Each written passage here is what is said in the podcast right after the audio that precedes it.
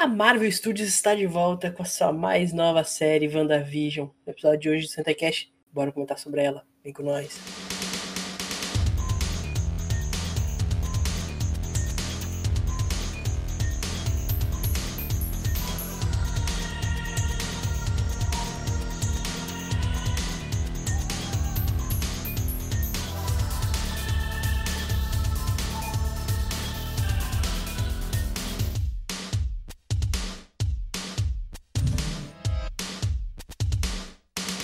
Bom dia, boa tarde, boa noite, sei lá que horário você está estando esse podcast. Hoje aqui para mais um episódio de Sentai Cash, vamos falar sobre essa grande série aí que tem explodido a mente de todos, que é a nossa grande WandaVision, essa nova série da Marvel Studios que chegou botando tudo para baixo. Meu Deus, como foi hype essa série. E hoje aqui para comentar sobre, tô com o meu amigo José. Salve, José.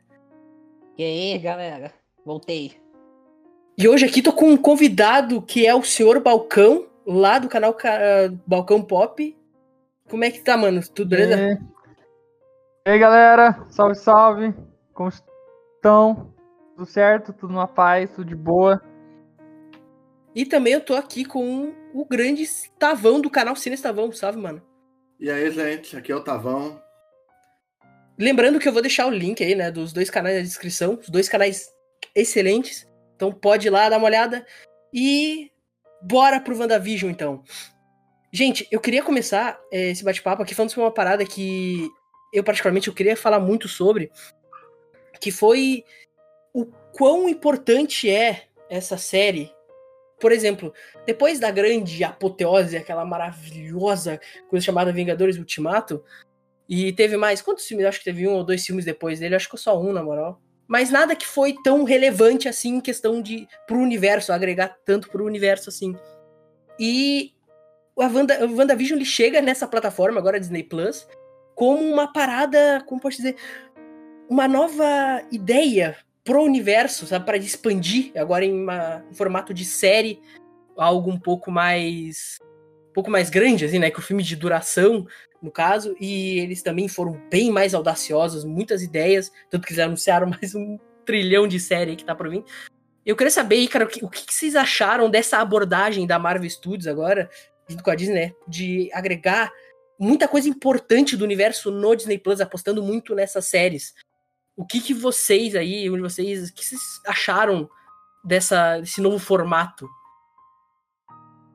Posso começar? Pode. Uh, eu tenho que dizer que, por mim, eu, tenho que dizer que ela começou com um belo pé direito. É assim, começou com muito bem.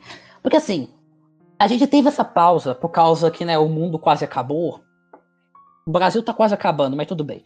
Uh, uh, teve todo esse lance e tal. E a gente ficou quase um ano sem nada da Marvel e tal. Então, deu para desgenjoar, se eu posso usar essa palavra, não sei se ela existe. E não só isso, eu pensei que a Marvel ia começar com o filme da Viúva Negra. Porque esse filme já tá pronto. Só não lançou ainda porque, sabe, vai dar muita bilheteria quando lançar. Mas não, eles começam com WandaVision, que é um negócio. E por mais que eu admita que ele não seja tão revolucionário igual alguns vão falar, ele é muito diferente de muita coisa que a gente já viu no MCU. E ele é um belo pé direito, sabe? Ele ao mesmo tempo é familiar, ao mesmo tempo ele é diferente bastante. Tipo, eu não diria que ele é revolucionário, mas ele é marcante, ele vai marcar, saca? Hum, sabe? Acho que daqui a uns, sei lá, alguns anos a gente vai olhar para trás e a gente vai se lembrar de, caralho, mano, WandaVision chegou com tudo, mano. Eu não duvido que essa vai ser uma das coisas mais lembradas do MCU. Vai ser, as pessoas vão lembrar e vão falar de WandaVision. É como ah. ser a primeira série também da Marvel. Nem tanto por ser só a primeira, né? Mas é, por é peso, né? É, é a primeira do Marvel Studios, né? Ah, sim, sim. No caso do Marvel Studios. É que essa é duas coisas sobre isso é que primeiro que realmente uma coisa que eu, eu não tava sentindo desde as, das primeiras dos primeiros filmes do universo Marvel, que é um cuidado mais artesanal com o produto. Porque entrou muito no piloto automático de fazer filme e fazia tempo que eu não sentia numa obra da Marvel cuidado, simplesmente tipo assim, como se as pessoas que estão fazendo aquilo estão realmente se importando com o que eles, com o que eles estão fazendo e estão tomando cuidado com cada decisão que eles tomam. Só esse senso de, de artesanal, de trabalhar uma história um pouco melhor, de uma forma diferente, para mim já é muito refrescante, refrescante pro universo Marvel, porque tirando algumas exceções, assim, é, de alguns filmes é, recentes, mas todos muito mais para a vibe da comédia do que qualquer outra coisa, os filmes entraram numa, numa, num modo de produção industrial que tava, tipo assim, matando aquilo enquanto filmes para mim. Então você pega, por exemplo, por mais que não sejam os melhores filmes, eu sinto muito mais uma vibe cinematográfica e artística no Homem de Ferro, no uh, no Incrível Hulk, no Capitão América, nos primeiros nos filmes da primeira fase, do que eu tava sentindo nos que, nos que vieram depois, mesmo aqueles que eram melhores, por causa dessa, desse modo de produção que a Marvel entrou. E agora, não só isso, mas também é, simplesmente dá uma experiência diferente dentro desse universo, porque essa parada de toda semana juntar a galera para assistir um episódio, não juntar, né, literalmente, mas simplesmente essa esse buzz que foi criado é, eu acho muito interessante. Uma, acho que a principal parte que a gente pode vai falar mais, acho que depois, é, por exemplo, o visual, porque uma coisa que estava sendo muito criticada no universo Marvel era o visual dos filmes, que estava tudo totalmente Cimento, né? igual, sem vida, né? É, uh, e aí agora a gente teve uma, uma das séries mais criativas. Acho, acho que a coisa. Pelo menos isso eu posso dizer. Eu acho que é a coisa mais criativa visualmente que a Marvel fez até agora. Uh, uma, uma coisa que o Centavão falou, tirando o Centavão, o seu Bal o Balcão falou, que é verdade, tirando algumas exceções, tipo, sei lá, Thor Ragnarok, que é um filme bem colorido, bem no espírito dos filmes do dos quadrinhos do Jack Kirby, diferente do Guardiões da Galáxia 2, todos os filmes tinham aquela estética cinza. É. Cara, é, é uma parada eu, tipo, concordo com o que o Balcão falou, tipo, eles estavam seguindo muito a mesma fórmula. Muito do mesmo, mais do mesmo. Ah, é sempre um filme bom? Sim, a maioria deles. Só que chega a ser repetitivo, até uhum. enjoativo, até certo ponto. Saca? Falta uma, um pouco ser um pouco mais audacioso, trazer novas ideias. Era isso que estava faltando e eu acho que a partir de agora, em relação a isso, vai dar uma melhorada grande, espero eu, né? É, o, o, tratamento de cor tava muito fraco, assim, nos últimos filmes. Era tudo uma, uma vibe muito cinza. E, tipo, o cinza no Soldado Invernal é bacana porque combina com aquela linguagem, né, do próprio filme. Mas, tipo, isso aí não combina nada com outros filmes que fizeram depois. Total, tem Sim. uns filmes muito esquisitos, cara. Tanto questão é. da fotografia, da, da própria produção como um todo, sabe? Essa parada de ser meio morto, meio cinza, entre aspas, né? Que vocês estavam falando. Uhum. É, aí nesse, até na parte que é meio que no, nos dias atuais, assim, no WandaVision, você percebe ali que tem um tratamento de cor diferente, você percebe a cor ali na, na roupa, tem um, um cuidado melhor ali. Ele é uma, é uma série visualmente incrível, assim, né? É muito bonita, Sim, cara. É... Não só a parte visual, mas acho assim, uma coisa que tava faltando na, nas produções recentes da Marvel, que eu sinto muito em WandaVision, é simplesmente funcionar para fora do âmbito de super-heróis, porque quase todas as obras da Marvel, assim, em muito tempo, só funcionam enquanto filme de super-herói. Se você tentar enxergar ele de outra forma que não um filme de super-herói, não tem muito ali para tirar. Né? Então, tem histórias que são boas enquanto só isso, histórias que são só boas como olha, é uma história de super-herói. Mas é tão melhor quando você lê uma história que não só funciona como uma, uma história de super-herói, mas funciona para algo maior que aquilo. Então, tipo, algumas exceções. Você tem o Pantera Negra, que não só funciona como um filme de herói, mas acho que até funciona bem mais como um filme de afrofuturismo. Acho que a maior qualidade do filme está nessa estética do que na própria parte de luta de heróis, que acho que é a parte mais fraca do filme. Ah, você também tem o, o Thor Ragnarok, que funciona muito mais como uma comédia uh, com um subtexto de colonialismo do que só um filme de herói. E os outros não, você assiste, por exemplo, eu sei que vocês gostam, mas eu não sou tão fã, mas por exemplo, do Homem-Formiga, eu assisto os dois filmes, por mais que a proposta inicial tenha sido, ah, o primeiro filme é um filme de assalto, o segundo é uma comédia romântica. Eu não acho que eles funcionam bem como isso, assim, eles funcionam como filme de heróis com pitadas disso, mas não dá para você É. pegar aquilo e falar assim, ah, é um filme de comédia romântica. O que eu sinto naqueles, o que eu sinto neles, e eu não sinto no, no da Vision, é que ali parecem, essas produções são produções pressionadas, né? Parece que eles são meio sufocados pela cronologia, pelo por todo o esquema de Guerra Infinita, essa produção industrial. E o WandaVision ele parece mais livre, ele respira melhor, vamos dizer assim, né? É, e o que, eu, o que eu ia falar é assim que o WandaVision não só ele funciona como uma série de super-heróis, é como uma homenagem à evolução das sitcoms. Então, isso que falta, eu acho que nos filmes da Marvel é um cuidado em querer ter alguma coisa a dizer. Então, WandaVision, eu até imagino sendo exibido assim para talvez cursos de produção televisiva, simplesmente analisar a série e ver quais são as mudanças de cinematografia e de mise-en-scène que tem de um episódio para o outro, que fazem dela uma, uma boa análise de como a televisão evoluiu dentro do gênero da sitcom. É, então acho que tem uma sobrevida para além do gênero de super-heróis. Apesar, aí, mais uma vez, eu acho que os, os, maiores problemas da série estão quando elas entram na questão de super-heróis mesmo. Mas só de ter Sim. essa sobrevida, de ter uma parada mais para você tirar dali, já torna a experiência muito refrescante, assim. E lá, eu curto muito isso. Você tem. Você falou dos problemas que você tem com os Homens-Formiga. Eu sinto isso com os filmes do Homem-Aranha. Tipo, eu gosto dos filmes do MCU do Homem-Aranha. Eu não sou o maior hater deles. Não é nenhum espetacular Homem-Aranha, pelo amor de Deus. Uh, mas. Uh, os filmes, eles tentam ter a vibe do. Eu, eu até esqueci do John Hughes, sabe? O diretor de Clube dos Cinco, de. de Férias ao Doidado. Ele Curtindo a vida essa... doidado. É, obrigado, obrigado. Curtindo a vida doidado. Sabe, ele tenta ter essa vibe, mas ele não consegue. Parece que ele tenta copiar e ele não consegue. O jeito que ele trata adolescente é meio né. A ação, o primeiro filme tem um web swing horrível, desculpa. Eu, eu, eu gosto do De Volta ao Lar, mas que web swing preguiçoso. Eu sou muito fanboy de Homem-Aranha, eu vou prestar atenção nesse negócio. Eu acho o filme assim, eu gosto dos filmes e eu defendo ele em certos pontos. Mas se eu tinha algo que me incomodava era isso. Mas eu, sei lá, eu passava um pano, pega um paninho, pega imagem, passava um pano, porque eles pelo menos eles eram coloridos, sabe? Eles tinham uma vida, eles tinham um carisma. Volta ao lar, o longe, por mais que eu goste mais dele como um filme, eu ainda acho que ele tem menos carisma ainda. É, é o Homem-Aranha é um ótimo exemplo do, dos problemas da Marvel e tal.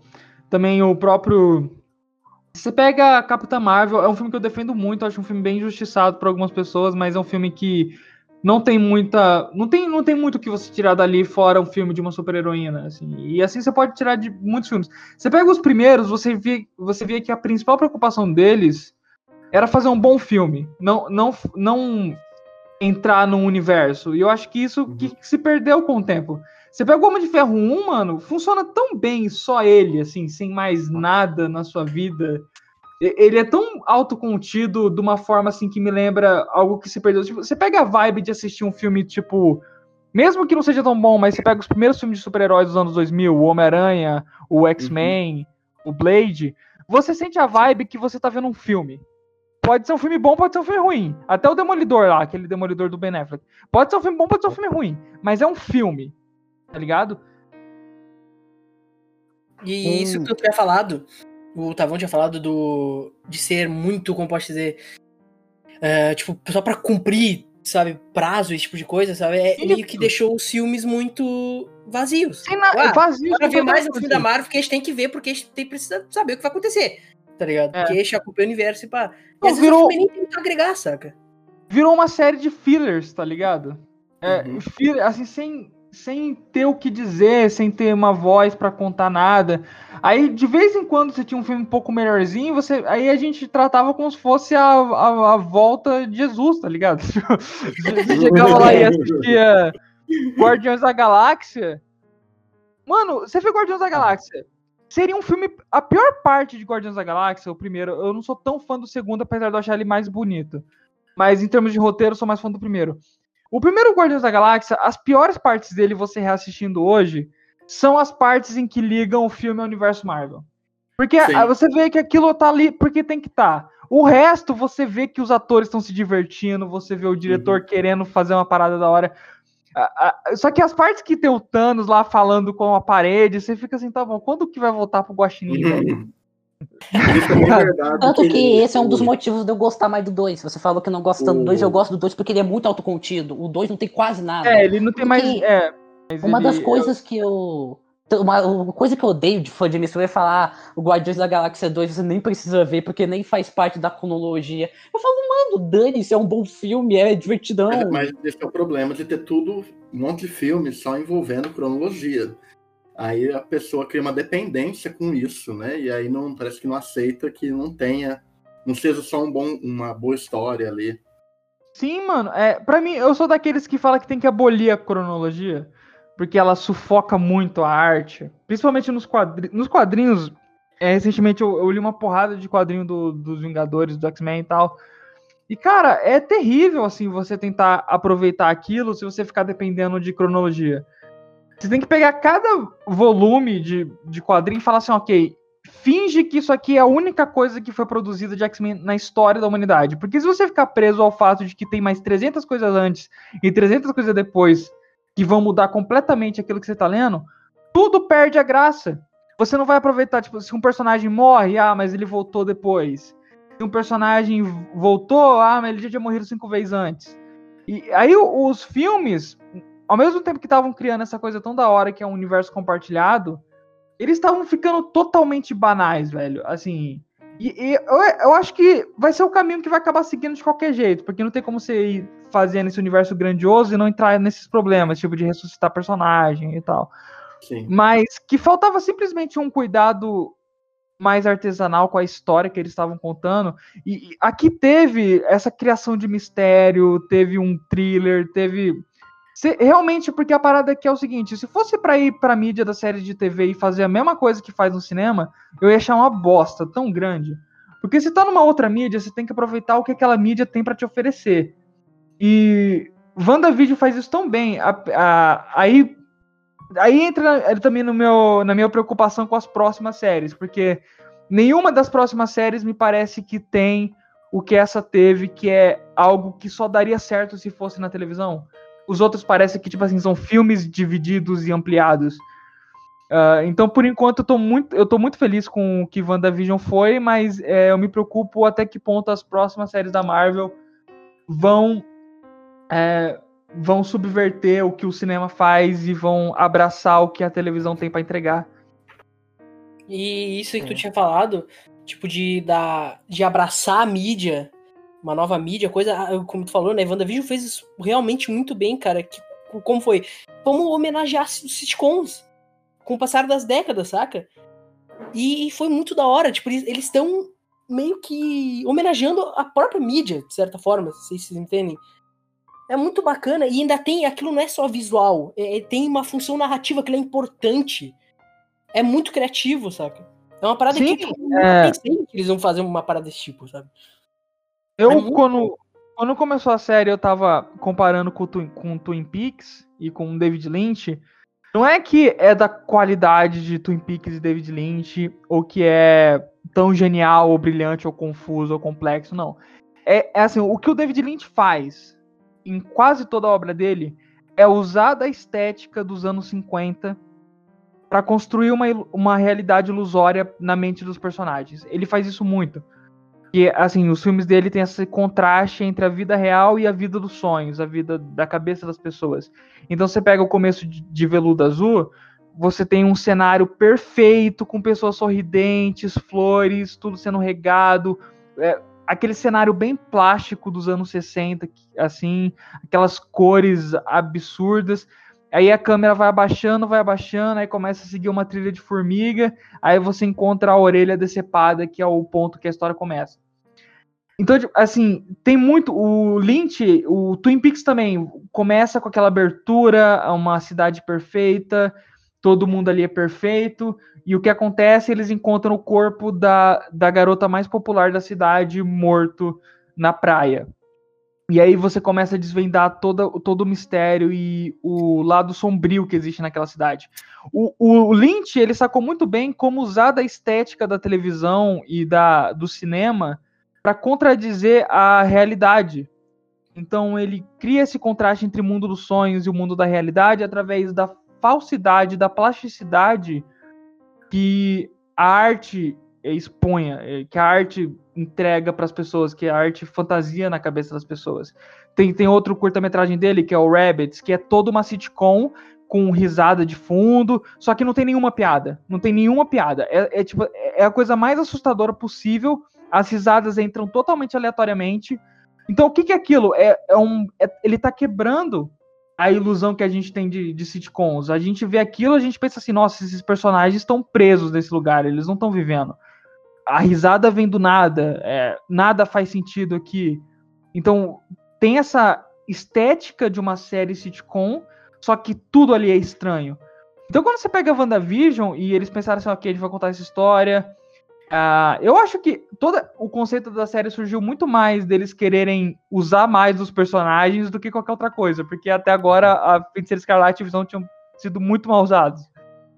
É, Aí eles vão usar os personagens. Então, como que a gente vai fazer isso? Como a gente vai trazer o Visão de volta à vida? Ah, aí toda aquela parada meio de Dinastia M, da feiticeira que está criando uma realidade. Aí a sacada deles usarem, que é o Tom King já tinha feito isso também no, na HQ do Visão, de usar dessa estética dos anos 50, da série de TV, para criar uma realidade falsa na cabeça da pessoa e contradizer isso com a realidade que cerca ela, isso que é muito lynchiano, que eu achei que me remeteu Sim. muito às obras do Lynch. E eu acho que e eu acho que é uma referência assim bem clara dentro da série essa parada.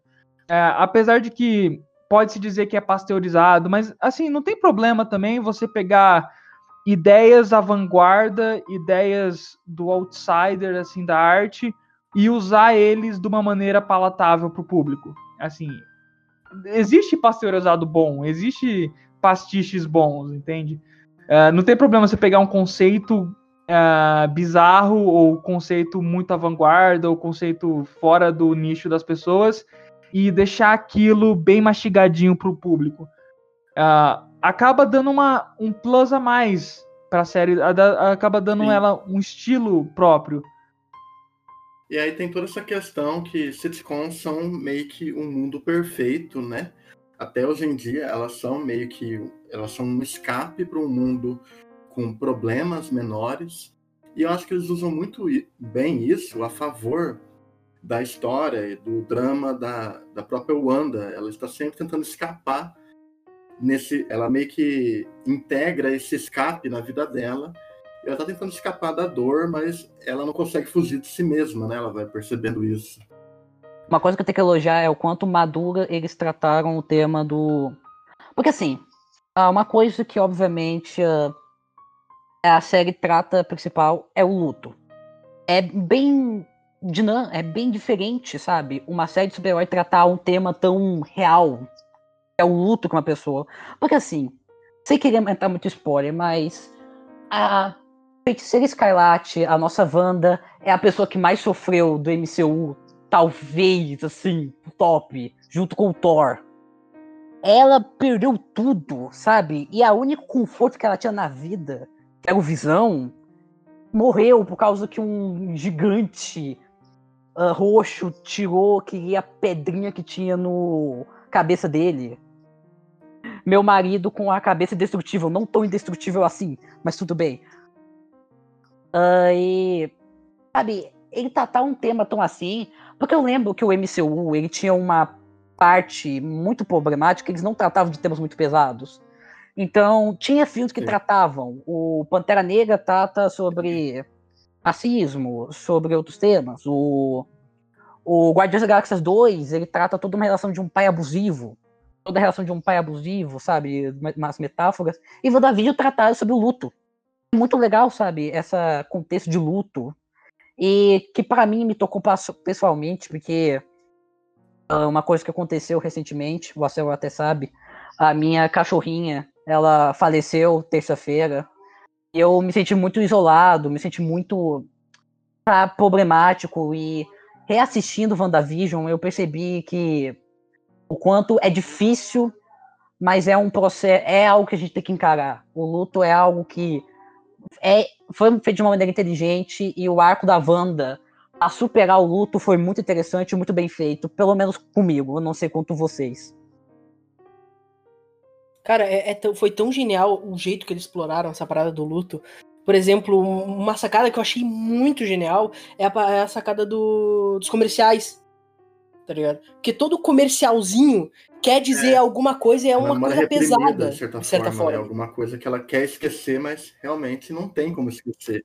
É um trauma. É um trauma, saca? Muitas vezes é um trauma e muitas vezes é algo que parece que ela tá pensando ou que tá relacionado à situação atual principalmente da cidade ali, né? Tem até no episódio lá a parada do, do Yo Magic, tá ligado? Que é aquele e tubarão, chega lá. Tipo, e tudo, tudo faz uma relação muito boa. o legal dos bom, comerciais cara. é que eles também entram mais num campo de, de sátira. Tipo, de, tipo do Paul Verhoeven, do, do Frank Miller, daquela parada de usar da. Por um lado, a sitcom representa o escape, né? Pro, o, já o comercial representa a alienação. É tipo assim, não é só o escape, tipo, não é só você querer se divertir com uma coisa mais inocente. Os comerciais de TV, eles querem fazer uma lavagem cerebral em você. Os comerciais, eles querem, tipo, enfiar uma realidade falsa na sua cabeça para que você queira comprar aquele produto. Então, a gente, você pode dividir a parte da sitcom é a ilusão da Wanda para para ela para conseguir absorver aquilo, para ela, é, é, sabe, criar uma realidade em que ela está feliz. Enquanto os comerciais são meio que o stick nervoso que dá no cérebro dela de da parte mais sombria daquilo, que é aquilo que fica nas arestas, assim, que tipo tem alguma coisa de ruim acontecendo aqui, e os comerciais já vão mais para esse lado mais esquizofrênico, é, tipo do, uh, nos, nos, filmes do Paul Verhoeven, tipo Robocop, ele ficava alternando a história com, comer, com comerciais falsos de como seria um futuro meio apocalíptico, com aquele é, filtro solar super zoado, porque no futuro o aquecimento global tá matando todo mundo. Tem. No, aí o Frank Miller usou isso no Cavaleiro das Trevas. Você, tudo que acontecia, você tinha lá um monte de quadro de comercial vendendo produtos daquelas, daquelas paradas. Então, isso vai para um lado dos quadrinhos que você não viu na Marvel até agora, se, se, tirando aquelas reportagens que aparecem nos Vingadores, assim, com o Stan Lee falando umas paradas. é, é uma parte muito legal, tipo, que se leva menos a sério e é mais humor negro, que com certeza não tinha quase nada na Marvel até agora. Tinha mais, tipo assim, nos primeiros dois Homem de Ferro, que são filmes que quase não são da Disney, assim, os dois primeiros Homem de Ferro são quase mais da Paramount do que da Disney. Porque foi bem na transição. Pagar pra pagar pau pra melhor trilogia de super-herói que existe, Maguire, uh, Homem-Aranha do Tobey Maguire. Não sei se é um bom exemplo, mas no Homem-Aranha 1, eu gosto muito disso. E o Sam Raimi é muito esperto quando... Eu, eu não sei se vocês lembram, quando o Peter acabou de perder o Tio Ben, ele tá chorando, aí ele pega o desenho que ele fez da roupa do Homem-Aranha, e tem toda aquela montagem dele se tornando o herói, né, uhum. salvando a cidade, protegendo. Então tem uma parte que aparece o jornal dizendo mascarado vence. E você vê os cidadãos comentando, sabe? Você é, bem, falando, é essa parada. Isso, essa que é, é, uma parada muito massa. Pô, será que ele é mulher? Será que onde ele solta as teias? Quantos braços ele tem? Será você vê gente gostando dele, desgostando? sabe, é uma maneira muito inteligente. Eu Isso, gostava é... disso muito massa que os quadrinhos e os filmes melhor, os melhores filmes de super-herói encontram de conseguir trazer o absurdo daquela situação para o nosso dia a dia. Porque com é. esses comerciais se cria uma ponte entre a fantasia e a nossa realidade, e você pensa, é, se eles existissem, ia ser esse tipo de, de parada que a gente ia ver na TV. É algo que funciona, que tipo, já foi usado, não é nada original, isso já foi usado muito numa porrada de filme, numa porrada de quadrinho, só que é, é super legal, super ajuda na imersão de você naquele universo, e que a Marvel tava, tipo assim, a, a Marvel tava usando muito pouco, sabe, de todas as ferramentas que existem na mão da Marvel, de todos os quadrinhos que ela tem para adaptar, de todos os conceitos explorados nos quadrinhos que ela tem para usar na narrativa dela, ela tava naquela mesma narrativa, filme depois de filme, aquela coisa linear, é, ato 1, 2 e 3, fechadinho, tudo que tava acontecendo ali por causa do roteiro. Sabe, tem tanta possibilidade narrativa que os quadrinhos já criaram para explorar super-heróis e que a Marvel tá desperdiçando em cada filme que ela faz. E eu espero que nessa série de TV ele, elas é, resgate um pouco mais disso. É, é aquilo que eu tinha falado, né, cara? Tipo, tava faltando uma, uma audacidade, tá ligado? Tipo, tipo, experimentar, experimentalismo, coisa nova.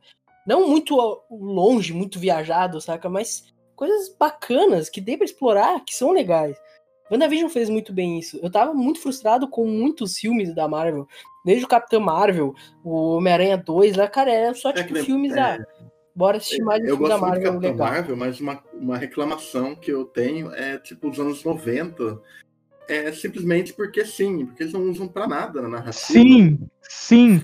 Mano, nenhum filme, acho que nenhum filme desses de super-herói que, que se passam em época desperdiçaram tanto uma Olha, parada da hora quanto esse. Acho que, quer dizer, também teve. Mano, um... mano, o. Sei lá. Tipo, é diferente, por exemplo, do James Gunn, que tanto no 1, tanto no Guardiões da Galáxia 1 e 2, ele usa a música, sabe, de uma forma muito boa. Tipo, eu adoro a cena do começo do Guardiões da Galáxia 2, sabe? Que é o Isso, Baby Groot é. dançando e tal. E são músicas da época que combinam, sabe? Porque tem todo o negócio do Chris nostálgico e tal. Agora o parada da, do anacronismo de você ver uma música dos anos 70 tocar no espaço. Que é super genial. Aí no Capitão Marvel, eles usam, tipo assim, uma música do, do Pearl Jam, uma do Alice in Chains e foda-se, é isso. O grande tá.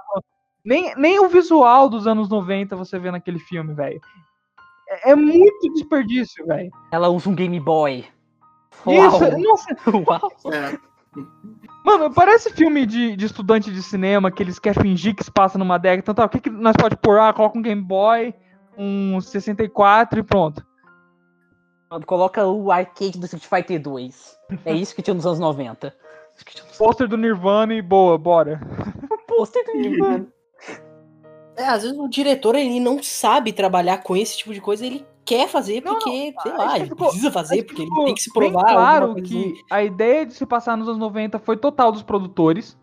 Assim, ó, a gente a nostalgia dá dinheiro. Filmes que se passam nessas décadas dão muito dinheiro, porque o pessoal que cresceu nessas décadas hoje em dia consome nossos produtos. Então eles dão muito dinheiro. Só que os diretores não tinham a mínima ideia de como trabalhar isso, porque na Marvel Sim. os diretores são só uns pau mandado.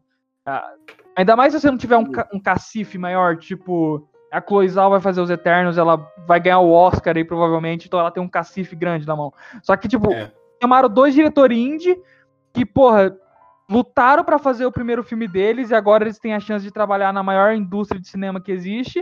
Eles não querem perder o emprego. Aí eles falam assim: o que, que, que você quer que eu faça? Eu falo, ah, nos 90. Só que aí os diretores não têm a mínima noção de como trabalhar isso fica aquela coisa estranha, mano, de tipo assim, você. É, parece que é uma luta de duas pessoas, uma quer fazer nos anos 90, a outra não quer. Capitão Marvel, é, é, é, de fato, essa assim. Pra mim, a pior parte de Capitão Marvel, acho que é isso, é como ela desperdiça o conceito dos anos, o conceito dos anos 90. Agora eu tô com medo, porque agora vai chegar a nostalgia dos anos 2000. Eu não tô preparado para escutar J Quest nos filmes da Marvel. Eu não quero escutar J Quest, não. Pô, eu quero, eu quero ver a Miss Marvel matando todo mundo ouvindo Ana Júlia.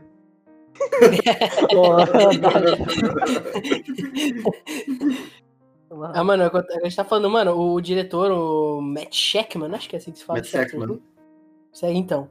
Ele, ele soube trabalhar isso muito bem, cara. Muito bem. Eu fiquei muito feliz, porque teve um, um aproveitamento da época muito bom. E é, vai se passando Sim. com as décadas e tudo. Ele, ele... Não é só parada do sitcom, sabe?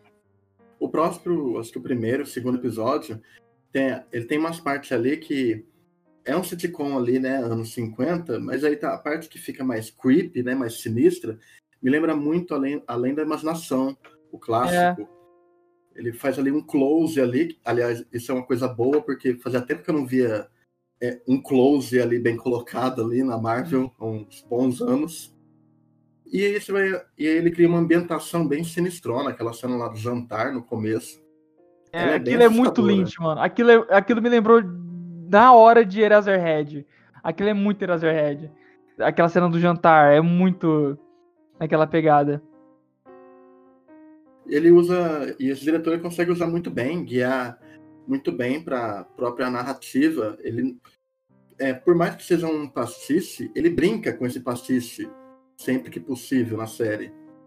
E sim, e, você percebe como ele usa da cinemato da, da mise-en-scène da série de TV para criar estranheza, porque os dois primeiros episódios, que para mim são os melhores, provavelmente, é, eles são dirigidos exatamente da forma que aquelas, que aquelas décadas dirigiam séries de TV. E aí o grande twist tá que sempre que eles vão para uma coisa que é estranha, para uma coisa que é fora do que aconteceria numa série de TV dos anos 50 ou 60, eles mudam a forma de filmar. Eles usam ângulos de câmera que não eram usados na televisão até os anos 90, por exemplo. Eles usam é, movimentações de câmera super estranhas, assim, é, porque as, as sitcoms antigas eram filmadas como se fosse uma peça de teatro. Então era sempre ângulos abertos, sempre pegando os personagens quase sempre de, é, sem sem plano médio, sem plano fechado, sem close, era tudo aberto. E aí, quando ele, ele muda disso, é uma coisa tão sutil, mas tão foda. Ele só muda o ângulo da câmera e você já sente que tem algo estranho acontecendo. Isso é muito efetivo. Assim, os primeiros episódios são muito efetivos em brincar com as possibilidades da câmera, do uso do cinema para contar uma história. Isso para mim é muito foda. Olha, Agora que o Balcão já deu essa, essa pegada, falou dos seus episódios favoritos, eu vou falar do, do meu. Assim. Eu admito que os dois talvez sejam ainda os melhores. O último também foi muito bom. O episódio 8 também achei muito bom, revelando coisa do passado da Wanda e tal. Mas o meu episódio favorito tem que ser o 5. Por duas coisas em específico. Uh, eu não sei, eu vou falar delas mais para Uma delas eu vou falar mais para uma parte de spoiler.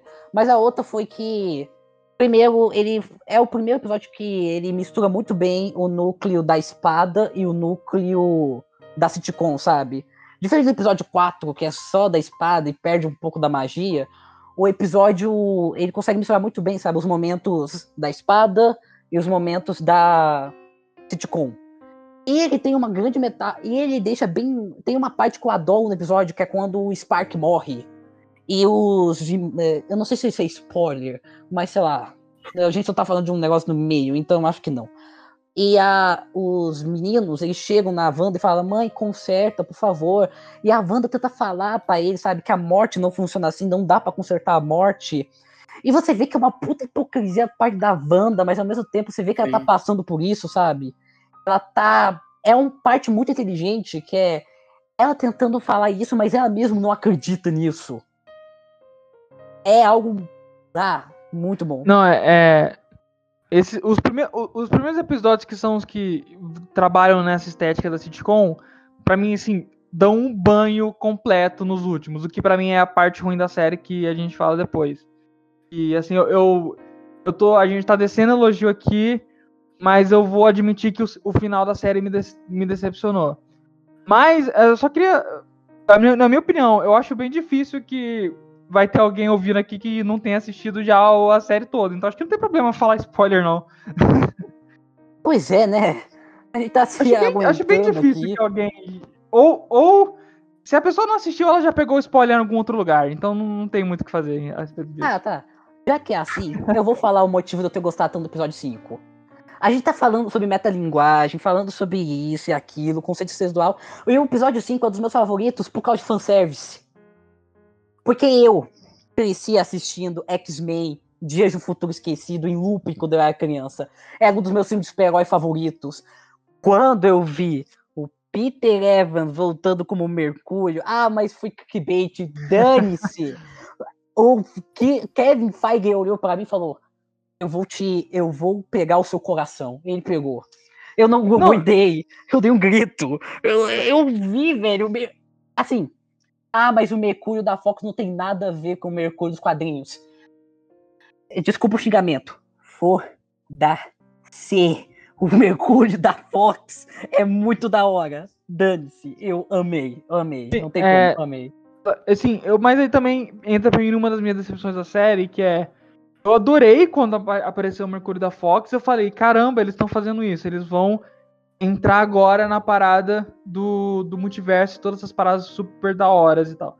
Mano, aí depois disso, a série entrou numa de ficar se auto-explicando do porquê o Mercúrio é daquele jeito e do porquê que não é o mesmo Mercúrio que era antes e de dar todas as explicações possíveis que não um universo paralelo, que aquilo me deixou puto, assim.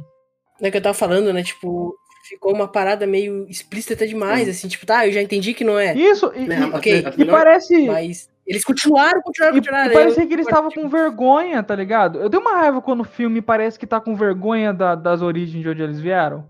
Entendeu? É, mano, vocês vieram do mundo dos quadrinhos, os filmes já estão uma bobagem, já tem.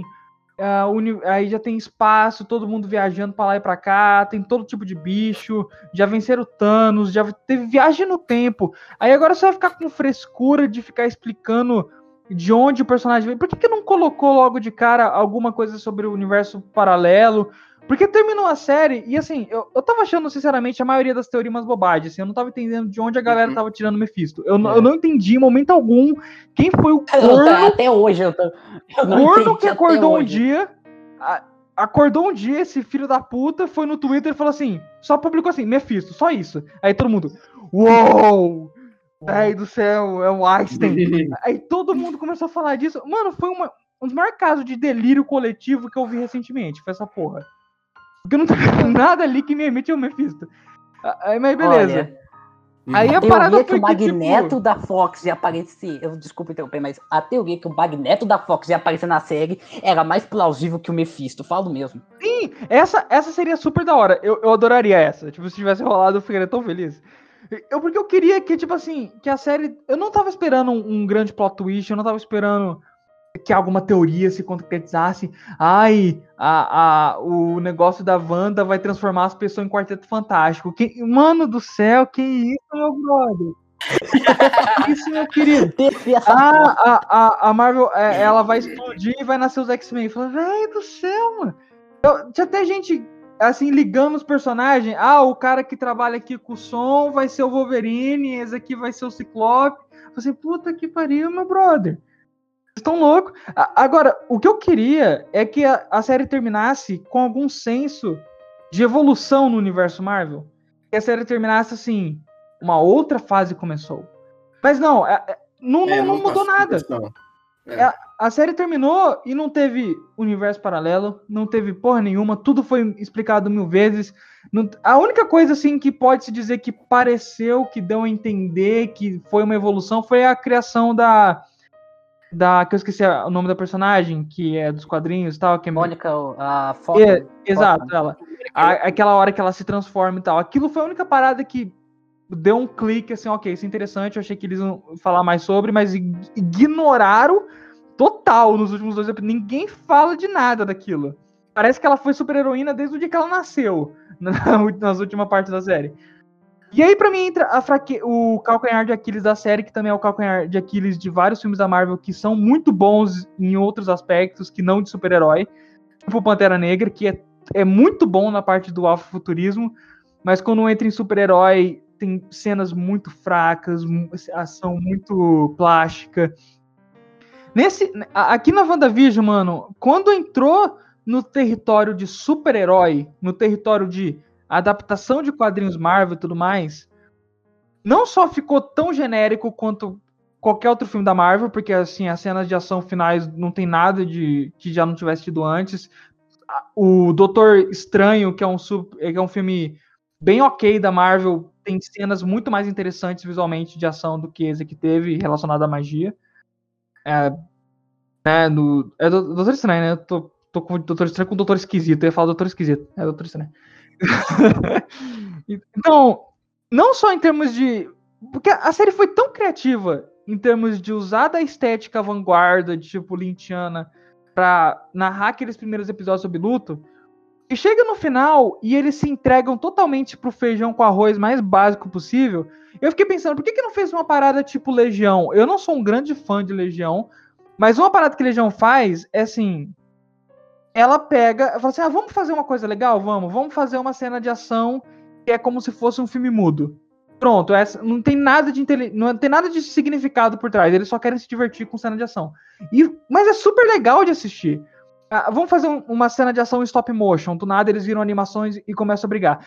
não teve nada disso nos últimos episódios. Imagina que legal, se já que já tá estabelecido que a, a realidade ao redor dela tá se alterando a todo momento, porque tá dando aqueles bug e tudo mais. Imagina se entrasse. Porque já tinha tido. As aberturas da série eram em animação, não era? Não, só do 80 segundo era episódio. Eu acho que só do segundo episódio. Não, acho que, te- acho que teve dois que foram em animação. Teve? Ah, não, eu Teve, sei teve. que o, Dois, um o e- segundo. É. E, e, tipo assim, por que que não entra numa parada de, tipo, enquanto ela tá lutando, ela vai dando umas piradas, então do nada a cena de ação vira uma animação, aí do nada vira um stop motion, começa a brin- simplesmente brincar com a narrativa visual da série, que já tinha feito antes. É até estranho, porque, tipo, na parte da despedida com a com o Visão, eles fazem isso ao redor do, da casa. A casa vai mudando de sitcom para sitcom, fica preto e Isso, branco, é. Fica lá dos anos 70, 60. E a- na hora eu pensei assim, mas pera, por que eles não fizeram isso antes, ali naquela parte de ação? Teria, teria dado um visual bem interessante. É, a, a série no final parece que ela jogou, jogou tanta possibilidade fora e fechou de uma maneira, sinceramente. Quando uma obra começa, é, começa mal, mas termina bem, eu fico tão, tão feliz, assim. Eu, porque eu esqueço a parte ruim. Tem filmes que eu odeio a primeira parte, mas o final é tão bom que eu esqueço todos os lados ruins e falo o filme é foda. Agora, quando uma série começa, uma série, um filme, seja o que for, começa muito bem, mas termina mal, fica com um gosto ruim na boca, fica com um gosto amargo e, e acaba me atrapalhando na experiência, tá ligado? Então, terminou de uma maneira tão comum que acaba, tipo assim, eu não consigo mais falar, nossa, essa série é brilhante. Ela tem elementos brilhantes, mas eu não consigo mais ter aquela tanta emoção quanto eu gostaria. Eu ainda acho que é a melhor coisa que a Marvel fez em muito tempo, mas eu tava com, querendo tanto poder falar que essa é a melhor coisa da Marvel, que nem falam de Mandaloriano e tal. Mas não, assim, eu acho que depois que passar o hype, a gente vai ver que muito do nosso amor pela essa série é pela experiência que ela entrega, que nem Mandaloriano entrega uma série de Star Wars semanal, que é uma experiência foda. Mas depois que passar o hype e tiver outras séries da Marvel pra comparar, eu espero. Mas o pior é que as outras provavelmente vão ser ainda mais formulaicas do que o final dessa foi. Vai acabar ficando. Isso aqui vai ficar, acho que ficar um pouco manchado na história da série. Olha, eu lembro de um tweet que eu concordei muito. Mano, os cidadãos de Bastilho são muito frescos. Velho, tu tá morando num lugar onde não tem que passar por dificuldade, onde trabalho não existe de verdade, onde que tu que tu precisa fazer uma piada de vez em quando. Eu falar, mano, sei lá, eu comi torrada quente hoje. Ponto. Eu mas vi aí dentro que de tá parada. utopia. Aí que tá a parada. Então, mas a parada é a seguinte: se o lugar é tão perfeito assim, por que, que ela tem que controlar a mente das pessoas?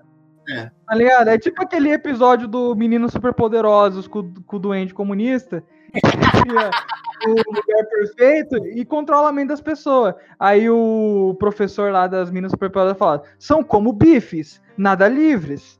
É a mesma coisa, que são como bifes, nada livres. A parada é a seguinte: Mas eu não eu acho. acho que se a, se, a, se a Wanda tivesse feito o seguinte, o que obviamente não ia acontecer, porque a série ia ser um saco se fosse assim. Mas ela chegasse aí, galera, eu vi que tá todo mundo triste, porque tem essa cena foda, eu adoro essa cena que é lá, penúltimo ou antepenúltimo episódio, que ela tá vendo a parada toda, que a gente viu o que aconteceu, que você percebe que parte do, dela ter feito aquilo é porque ela achava que todo mundo naquela cidade era tão infeliz quanto ela. Porque ela vai passando com o carro e vê uma pessoa triste, vê outra triste, vê uma pessoa sendo demitida, vê toda aquela cidade desgraçada e fala assim: eu posso mudar isso e ao mesmo tempo eu vou estar me ajudando.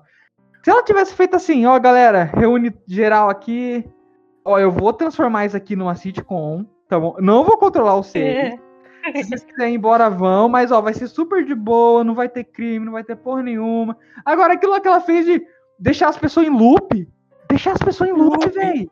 Transformar as pessoas em NPC. Aquela cena que a Que porra é mulher. aquela? Que é lá na- no Halloween, que a mulher tá estendendo o negócio lá e quebrou, tá ligado? Ela fica, Exato. ela fica chorando. Caralho, Caralho, triste. Aquilo é muito zoado. tá ligado? Tipo, se era tão perfeito assim, por que, que ela não, não deixou o povo ser livre ali? Não, ela entrou na cabeça do povo, aquela hora que o cara eh, sai um pouquinho e fala, ah, puta que pariu, me tira dessa bosta. Tá ligado? Então, a série não passou pano pra Wanda. Eu acho que a série falou, olha, E você fez vai- merda. ela vai afastar eles e solta ali um poder e tal, quase machuca eles, porque ela não controla as, as próprias coisas que É. faz, né? Desde que inventaram a agora- palavra empatia, ninguém mais foi preso. Partiu, ninguém mais foi Tanto preso. que até no final da série ela fala, né, que ela vai meio que se exilar assim e quer aprender mais sobre os seus próprios poderes, tá ligado? Aprender mais sobre Aí que tá, Soul que tá pra mim a graça do final. Eu, eu achei muito engraçado, assim, não, não propositalmente, eu achei hilário o final. Que foi tipo assim, ela sai andando assim, todo mundo encarando ela, ela coloca um capuz, aí galera, foi mal, fazer terapia, Valeu, beleza? Falou, Falou, valeu, falou, tô partindo aí. Valeu. partiu. Ela saiu, né? É, eu, eu tá achei Só bem bizarro. música. Eu achei isso bem bizarro, Só cara. falta tocar. Now the world I'll move. Mas olha, olha, olha. Ninguém morreu. Sabe? É, o- Tá beleza. Ah, mas os caras só ficaram um pouco mais de uma semana ali. tipo, é, pois é, uma semana. Uma semana sem sequestrado, que não, não acontece. Comigo aconteceu cinco vezes seguidas. a bando de fresco do caralho. É, velho. E foi frescura. Não, mas Não, assim, a- a- a- então outra parada, eu odiei, assim, desculpa, mas eu odiei essa parada deles dizerem meio que cada episódio da série é um dia. Porque pra mim isso tirou Ah. muito do impacto emocional da série. Porque se eu tivesse É chegado no final sabendo que a Wanda passou dois meses com aquela família, seria tão mais doloroso do que pensar que ela passou três dias com aqueles moleque. Ah, sim. Eu odiei essa parada, eu não sei por que, que fi- fizeram isso. Se tava passando uma semana pra gente, por que, que tiveram que colocar isso? Tem que pensar o seguinte: o que que passou três dias, sabe, no mundo lá fora? Porém, dentro de Westview, passou meses. Sabe, passou É, anos. É uma forma da gente, tipo, é meio que. eu- entendo que dá pra gente interpretar assim, mas que a gente tá meio que forçando pra gostar mais da série, a gente tá. Sim, eu sei, eu é sei, eu sei, eu sei. Mas eu entendo. é uma tá forma ligado? barata de tu ter empatia. Vamos dizer assim. Eu achei que isso acabou. É, é, entendeu? Ou- Aí você tem que escolher. Ou você quer que a gente pense que o povo ali ficou pouco tempo. Não, mas tem- não tem um diálogo no último episódio que uma pessoa fala que tava dois meses sem ver o marido? Uhum. Sim, dois meses. Então, já, na verdade já tinha um tempo ali. Então nem um nem outro eles conseguiram. A parada que parece que, tipo assim, ela ficou dois meses nos anos 50 e depois um dia em cada outra década. Sim. É isso, mas Entendeu? também. Isso é- é umas pequenas coisas, assim, que, tipo assim, não vai incomodar a maioria das pessoas, eu, já- eu já tô sendo chato com a série, mas que tira um pouco do... Porque, assim, eu vou dizer a verdade, eu já tava esperando que o final da série fosse ser aquele da despedida, acho que todo mundo tava esperando que fosse aquilo, que ela Sim. ia despedir do povo. Porque se a série tomasse a decisão dela se manter ali, ia, faz- ia ser muito covarde, assim, ia ser muito covarde. Muito. A, a parada, assim, eu já tava esperando aquele final da despedida e tudo mais, só que assim, mesmo a série tecnicamente não ter, não ter sido covarde por ter tomado aquilo que todo mundo esperava que fosse acontecer, a série foi, ainda conseguiu ser um pouquinho covarde. Porque pra mim ficou bem claro no final da série que eles vão trazer o Visão de volta, naquela versão branca. Ele passou Ah, toda mas- a memória pra ele e falou assim, ó, vou voltar. Tá ligado? eu Então eles salvaram o Visão ainda.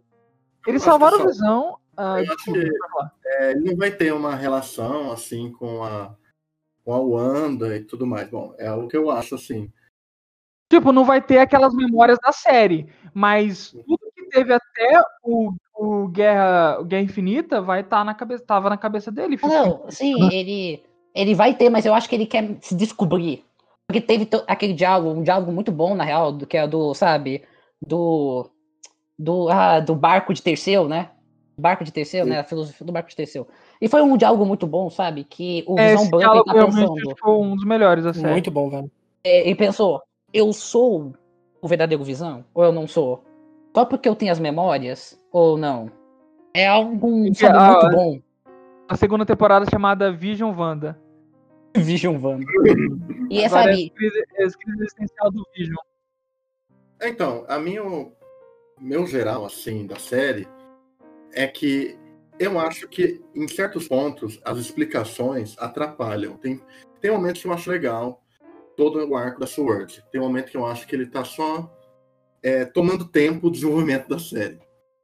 Eu acho que ele atrapalha um pouco a própria a própria série. Eu gosto eu gosto quando eles têm soluções criativas para fazer essa exposição tipo a música da Agatha, ou a própria Wanda vendo a- os traumas dela, eu acho que é feito de um jeito que é, é, ainda é exposição, mas é feito de um jeito criativo e tal, porque aí você explora um pouco a superação dela, dela confrontar e tal, o que ela teve. E eu, eu acho que a série talvez poderia ter funcionado melhor com menos episódios. Não, tipo um seis, assim, ser mais conciso e tal. Que ali no meio ela dá umas patinadas aqui e ali. Ela dá uma deslizada ali mas eu gosto como conclui ali todo esse arco aí da, da Wanda e tal. Acaba não abrindo muita porta pro. Ele, ele dá pistas para MCU, mas ele não abre portas como foi dito que ia abrir. Tipo. É. é... Ah, é, eu não acho, eu não acho que eu concordo com isso, porque, tipo assim, eu não acho que, por exemplo, tenha que trazer muita coisa de, de, desse nível de peso, vamos dizer assim. Por exemplo, o Peter Evans, lá, o Quicksilver Peter Evans, podia ser um mesmo que uma comprovação que, ah, chegou o multiverso finalmente. Só que, tipo, a gente sabe que vai ter o multiverso. Algum tá momento. Tá Já foi confirmado. Em algum momento. Tipo, o próprio nome do filme do Doutor Estranho, cara. Tem multiverso o nome. Multiverso da loucura, alguma coisa assim, eu acho. Só que, então eu não senti, por exemplo, a trollagem, não, eu não fiquei puto, por exemplo. Porque eu sabia que, tipo, ah, tá, se não vai ver agora, vai ver depois. É que eu acho assim, é que assim, as pessoas estão investindo o tempo delas numa série que é maior, é, tipo assim, elas ficaram lá acompanhando por quase dois meses e meio, acompanhando aquela história. Então, assim, eu sinto que explicitar a parada do multiverso seria um payoff pra galera, entendeu? Porque a Marvel quer que seja esse universo que as pessoas acompanhem tudo e que tenham vejam a evolução da parada. Quando você termina de ver essa série inteira que flertou tanto com um monte de coisa, mas no final parece que ela não, não agarrou coisa nenhuma, aí que eu sinto que fica uma, uma parada meio meio trapaça, entende? Mas é, não é nada gigante realmente. Porque querendo ou não, trouxe muita coisa nova. Então, tipo, trouxeram a Sword, que é uma parada que a partir de agora, tipo, a Sword vai aparecer muito, não tem dúvidas disso, no próprio universo. Trouxeram o Celery o Icano, o Icano, não sei como é, acho que é o Icano. Não, mas vão voltar, é lógico que eles vão voltar, mas tipo, é, foi muito bacana, cara. Tipo, foi um negócio que ninguém esperava, sabe? Tu tem a própria Mônica Rambeau, né, como virando a Photon lá. Tipo, também tem, tem coisa, poder, sabe? poderes mágicos, assim, é, uma coisa que eu vejo no Doutor Estranho é que os poderes mágicos parecem uma coisa mais cósmica do que mágica. E aqui eu senti um pouco mais de magia mesmo. Espero que tenha mais aí na Marvel nos próximos. Doutor Estranho 2, principalmente, né? E isso é uma coisa que não tinha muito, assim, tirando assim o, o Thor, mas que também é uma coisa meio cósmica e meio mágica, né? Ah, sim, um pouquinho. É mais mitológica, vamos dizer assim. É, mais mitologia, né? O Thor tinha um martelo poderoso. o martelo poder. Enfim, o lance dela toda tendo que evoluir. O lance. Porque uma coisa que eu sempre. A, a boa ideia da série, mesmo quando tinha esses problemas que o Tavão e falou, o desenvolvimento da Wanda foi muito bom. Até o início foi Sim. a melhor coisa da série. A melhor coisa da série foi o negócio da Wanda. Foi, para mim, o ápice da série. Finalmente os personagens têm. Finalmente os personagens têm desenvolvimento, né? Pois é, né? Pois é, porque assim. Pois assim, ó. Vamos pegar a pergunta. A Wanda teve seu desenvolvimento lá em Guerra Infinita, mas não foi lá grandes coisas. E digamos assim, tem muito personagem mal utilizado. E essas séries eu vi o potencial de usar esses personagens para alguma coisa. Tipo, sei lá, vamos levar o Mercúrio. O Mercúrio ele teve a grande missão de morrer. No, no, no, porque a única coisa que eu lembro do Mercúrio é que ele morreu no Era de Ultron, de uma maneira bem bosta, pra falar a verdade. Eu lembro disso e eu lembro que o ator era o que fez o John Lennon no Garoto de Liverpool. Aí eu, sei lá. Aí eu, sei lá. Aí tem um que eu fico puto, é o cara da ponte do Thor. O cara, puto legal, um ator muito bom. E sei lá, ele teve seus momentos aqui lá, mas depois ele só foi lá e morreu pro Thanos. Falei, velho, que desperdício. É, não, é realmente, tipo assim, eu acho que a, a, a, principal parada que a gente pode esperar dessas séries da Marvel é ver mais dos personagens que são legais pra caramba, mas não tem tempo de estar de tá nos filmes. Uh, se o momento, o momento dos dois cenas pós-créditos é o momento da Mônica Rambeau vendo os Cruz, né? Porque uma coisa que eu gostei, né? Os Cruz vão ser bom, bem importantes nessa parte. E lembrou o pós-créditos do Homem-Aranha Longe do Lar. E o momento da Wanda, que é um, também um momento muito bom, sabe? Que ela aprendendo, porque uma coisa que a Agatha falou, olha, tu sim, tu tem o poder, mas não tem a técnica, sabe? É tipo. É, como eu não, não sei qual comparação eu posso fazer. Um herói que tem técnica, que tem poder, mas não tem técnica. Enfim, ela tem o, a, sabe, o poder, mas ela não tem a técnica. Ela tá aprendendo. Naruto. E a gente. Naruto. É, boa, Naruto. Pronto. O, não, o Luffy é criativo, não vou falar do Luffy, não. Uh, o poder dela, ela tem que controlar e ela aprende, sabe? Ela vai aprender e vai ter algum desenvolvimento dela no. É, ela sai assim. No Doutor Estranho 2. Na próxima vez que eu aparecer aqui, eu vou fazer essa porra de novo. Dessa vez ninguém vai escapar, seus filhos da puta. Pois é. Vou é, né? a porra toda, porque, assim, meu irmão. Porque assim, pela cena pós-créditos, ela não tava muito boazinha, não. Ela tava lá. Ela tava na posição astral, uma coisa que eu gostei. Uma referência legal do Doutor Estranho 1. Mas sei lá, quando eu escutei aqui, eu falei, o que será que ela vai fazer no Doutor Estranho 2? O que será que ela vai fazer? Achei muito doido que pareceu uma adaptação de saga da Fênix Negra, em uhum. certo ponto. A, a, o jeito, a, tipo assim, o, o enquadramento dela no meio daquela, daquele, daquela sugação de poder, a parada que a Agatha fala que é ah, você não sabe o que você tá fazendo, agora você tá fudida, você vai precisar da minha ajuda, porque isso aí vai dar bosta. Parece que eles estão adaptando a saga da Fênix Negra com a Feiticeira Escarlate. É, é, é, tipo assim, eu senti muito essa vibe. Eu acho isso estranho, é que, é porque eu tô tão cansado da saga da Fênix Negra no cinema, porque Fênix nunca Negra. foi uma história que deveria ter não, sido não, levada pro cinema a priori. Não, não, nem é isso. Mas as duas vezes que fez, assim, Desculpa, eu sei que vai ser uma opinião polêmica, mas eu gosto de X-Men 3. Eu defendo Eu também, não, 3, eu também, eu curto pra caramba. Eu gosto mesmo. X-Men 3 é um filme subestimado. Pra mim, sei, é aquilo muitas... lá que, tipo assim, o povo falar ah, o X-Men 3 adapta mal a Saga da Fênix Negra. O que, que você queria que fosse a adaptação da Saga da Fênix? Já leram? Eu acho que a maioria do povo que reclama não leu. Mano, é uma zoa, é uma coisa doida, bicho. Tem tem pirata eu... espacial, tem uns malucos lá vestidos do século XVIII. Você queria isso no filme? Com o que tinha, gente. Que isso? Exato. É. Tipo, dentro do contexto que a franquia tava encaminhando, é a melhor adaptação Sim. que você podia ter. Tirando o Ciclope. Que... O Ciclope podia ser melhor. Nossa, o, o Ciclope morrendo no Fênix Negra é a coisa mais patética que. É, aquilo é muito não, no X-Men 3. Mano, Tirando assim, isso, esse ator. Tranquilo. Esse ator, ele morre só de gadice. Ele serve para fazer gado. É ciclope, é o. Ele é corno no é Superman Returns. Ele Sonic é também. do Superman. Como é que você consegue ser corno do, do Superman? É do, do Sonic, né, também. Mas aí que tá. Cara, uh, voltando ao Fênix Negra, porque assim, eu sei que todo mundo fala que as duas adaptações de Fênix Negra não são boas. Assim, eu defendo X-Men 3, eu nunca li a saga da Fênix Negra, eu não sei qual é a loucura que acontece lá. Mas eu defendo o filme, ele tem muitos problemas, tem, com certeza, mas tem muitas qualidades, muitas qualidades mesmo. Uh, para mim, as melhores cenas de ação de filmes super-heróis estão naquele filme, as cenas de ação são sensacionais. Uh, mas eu sei que a parte da Fênix Negra as pessoas reclamam, e eu sei que o filme Fênix Negra, obviamente, é para adaptar o arco da Fênix Negra. Eu não vi, porque eu não quis gastar meu dinheiro naquele filme. Desculpa, gente. Eu ainda uh, não vi filmes X. Eu sei lá, não sei se adaptou bem ou não, mas sei lá, aconteceu, e sei lá, uma segunda adaptação. E olha, desculpa, desculpa fãs da saga da Fênix Negra, peço perdão. Mas se for toda essa bagunça, a Feiticeira Escarlate tá sendo a melhor adaptação até agora da Fênix Negra. Sinto muito. É isso que eu ia falar, cara. O, o, aquele, aquela parada que o Boca falou, o sentimento que dá é que eles querem transformar a Feiticeira Escarlate numa personagem muito.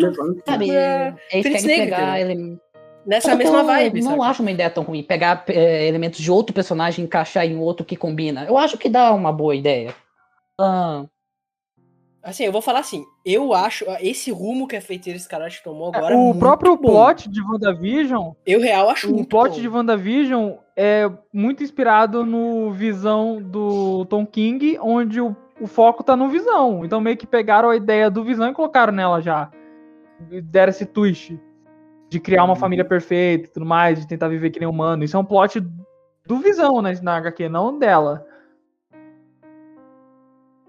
É que o que eles querem fazer é, é que. É tipo assim, a.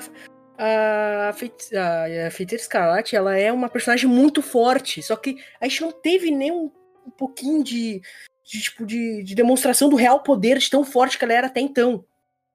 E eles querem que ela seja muito mais forte do que ela já era, entendeu? Eu acho por isso que esse rumo. E não um visão, por exemplo, né? Como você disse. Não, mas meu, meu problema com isso. Meu problema com isso não é adequar o plot da, da Fênix Negra no universo Marvel, porque assim.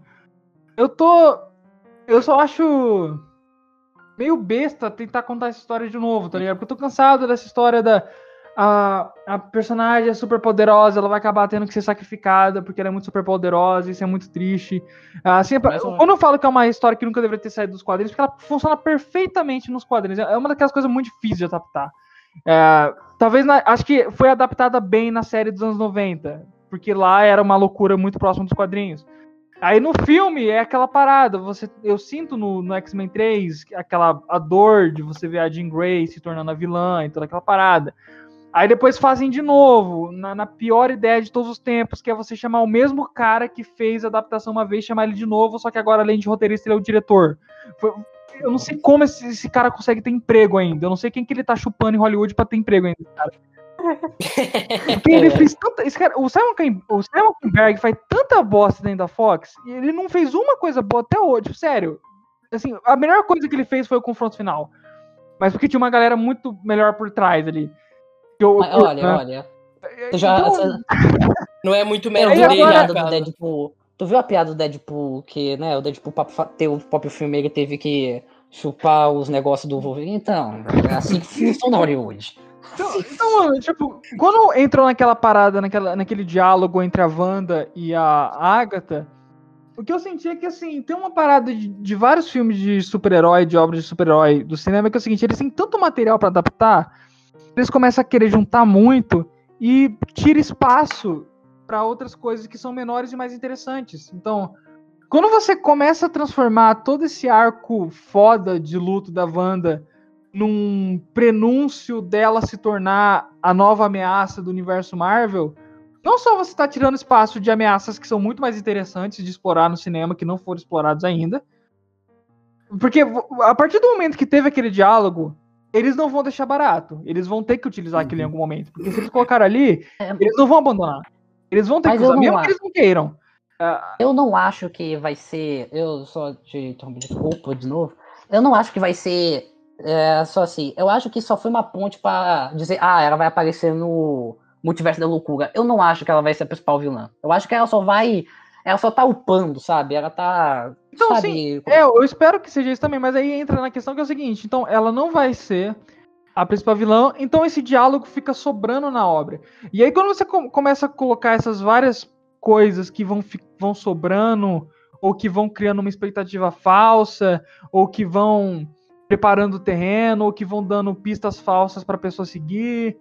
Quando, você vai incluindo muito disso, você perde o foco da história e acontece que nem aconteceu com Batman vs Superman, que é você querer enfiar um monte de conceito e depois não conseguir explorar eles. E ficar, depois você vai tentar assistir, aproveitar o, aproveitar o filme enquanto filme, e você não consegue porque ele tá atrelado a um monte de pequenas pontas soltas que não se fecham nunca. Que é algo também que aconteceu Eu com acho- o episódio 7 de Star Wars. Você vai tentar apreciar ele como um filme um filme e ele tá com um monte de, de caixa de mistério que nunca foi usado depois, porque mudou o diretor, depois mudou o diretor de novo. E aí vira aquela. Aí, tipo assim, isso atrapalha a obra enquanto uma obra fechada sobre luto, que era pra mim. São os elementos que eu adoro em WandaVision. E aí, quando eles. Isso que isso me traz o problema do último episódio, é que ele. Não só ele não entrega coisas que eram interessantes pra abrir portas pro futuro, como ele entrega outras coisas que você meio que vira os olhos e pensa: caramba, mas pra que fazer isso, meu brother? Tá ligado? Agora, a gente tá com a questão de que vive uma, uma feiticeira do mal dentro dos poderes da Wanda. Então, como eles vão explorar isso? Você me Caiu, eu eu acho- caiu naquela eu acho mesmice. que ela deve ter Caiu um na mesmice ela que deve- era antes, Não sabe? que ela vai ser vilã do Doutor Estranho, mas eu acho que ela deve se corromper um pouco até por conta que ela tá com esse Dark Hold aí. Eu lembro que o Doutor Estranho falam que ele corrompe um pouco a pessoa que usa. Então, acho que esse ponto, pelo menos, deve ter no Doutor Estranho. É, é que, tipo, é aquilo que a gente tá falando, né? Tipo, ele caiu meio que nessa mesmice. Só que eu não fiquei, por exemplo, chateado, decepcionado nem nada, porque ele já tinha entregado o que eu queria. O que eu mais, eu mais estava querendo ver, sabe? Que é principalmente a parte da desenvolvimento, o estudo da Wanda, quanto essa parada, né? Tipo, de usar o sitcom a favor da própria série para desenvolver uma parada bacana. Eu acho que não me fez falta em nada. Só que eu concordo que podia ter mais coisas que agregassem no futuro. Ou que não fossem trolladas Não, ou que fossem é, não, esquecidas. não, né? não, pra mim. Não, pra mim. Aí que tá a treta. Tipo assim, quando a gente estabelece que a melhor qualidade da série é a coisa que a gente mais tava esperando, que ela mais entrega, é um bom desenvolvimento do arco da Wanda. O que pra mim é, problematiza o final é que ele não entrega uma boa conclusão pra esse desenvolvimento, porque fica, é, fica aquela parada aberta dela tá com o mal dentro dela agora, um mal, um perigo infernal, a esponja. Ela está com o mal. Aí, aí agora vai ter que. Aí agora, tipo assim, vai levar ela pra um outro arco de sofrimento. E agora ela tá fudida de novo. Ela tá lá depressiva com o cabelo emo. Tipo, mas aí você pega o Vingadores Ultimato, você sente, tipo assim, mesmo que algumas pessoas não gostem, pessoas gostam, mas você sente a conclusão daqueles personagens, entendeu? Então, esse é o fim da jornada de Tony Stark, esse é o fim da jornada de Capitão América.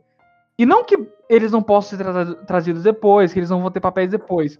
Mas você fez uma série toda pra Wanda, uma série toda pra lidar com o luto da Wanda. E aí você não entrega uma boa porta aberta pro futuro do universo Marvel, que seria você estabelecer, tipo, o multiverso. Que seria uma coisa que não tá atrelada à Wanda, tá atrelada ao universo Marvel, que é o que eu tava esperando. E você. Ok, que eu também tô julgando pelo que eu esperava. Não, não pelo que eu esperava, mas que eu gostaria. Então, pessoas, vocês obviamente podem discordar, discordar de mim. Mas a parada é. Ela, a série não termina dando uma boa porta de entrada para um, um novo núcleo de, de possibilidades no universo Marvel, mas termina abrindo espaço para mais uma treta emocional da Wanda. Aí, isso eu acho trapaça, porque não vai ter segunda temporada, nunca mais, provavelmente, a Wanda vai ter um filme só dela, pra, tipo, ela ter o mesmo trabalho que ela teve aqui. Então, a série perdeu tanta oportunidade de simplesmente fechar bem essa história, fechar bonito, fechar legal, ela se termina, agora ela vai lá aprender as lutas com o Gifu e tá de boa. Mas, mas terminou de um jeito tipo assim, ó, essa Wanda aí ainda vai dar merda, hein, meus queridos. Fica de olho nessa Wanda que vai dar bosta. Eu fiquei, caraca, mano. por quê? No caso, fechou uma, uma parte né, do arco, e agora vem mais. Só que o que vem depois?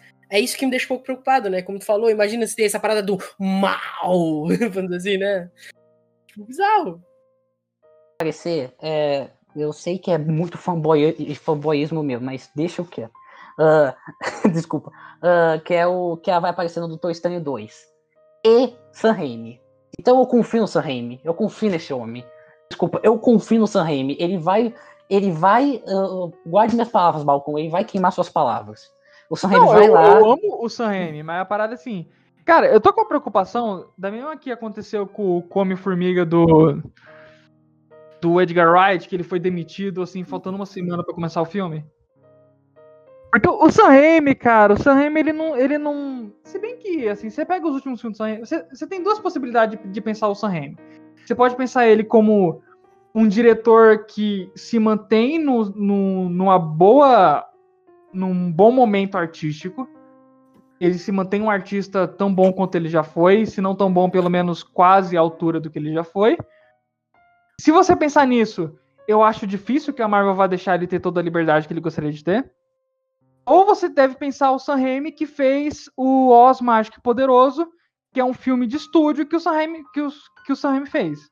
É um filme que não tem quase nada especial e o Sam Raimi fez porque ele ganhou uma grana Olha. e o filme é bacana.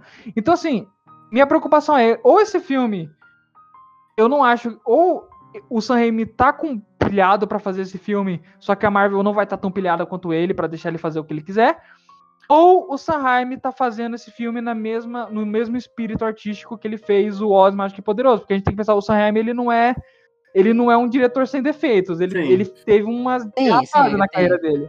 E nos últimos anos ele não entregou nada demais.